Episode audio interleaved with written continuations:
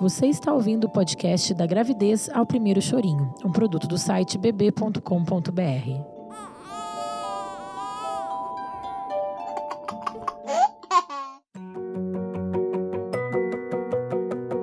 Semana 14 da gravidez. A linha negra aparece. Seu bebê está do tamanho de um pêssego. Seu bebê. Doce ou salgado? Incrível, mas seu futuro bebê já tem paladar e consegue perceber a diferença entre os sabores do açúcar e do sal. É que nessa semana, suas papilas gustativas começam a funcionar.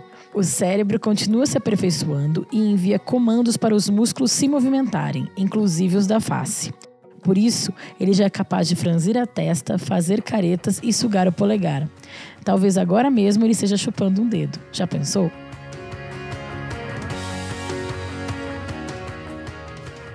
Sua gestação. É bem provável que nessa semana aquela roupa de que você tanto gosta não sirva mais. Afinal, sua barriga e os seios não param de crescer. Que tal incrementar o guarda-roupa e adotar um visual de gestante?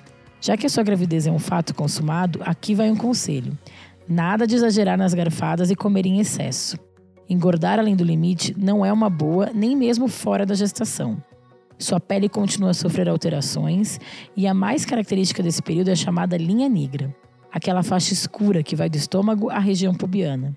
Após o nascimento do bebê, ela some, mas enquanto isso, sempre que for tomar sol, passe protetor solar com fator acima do 30.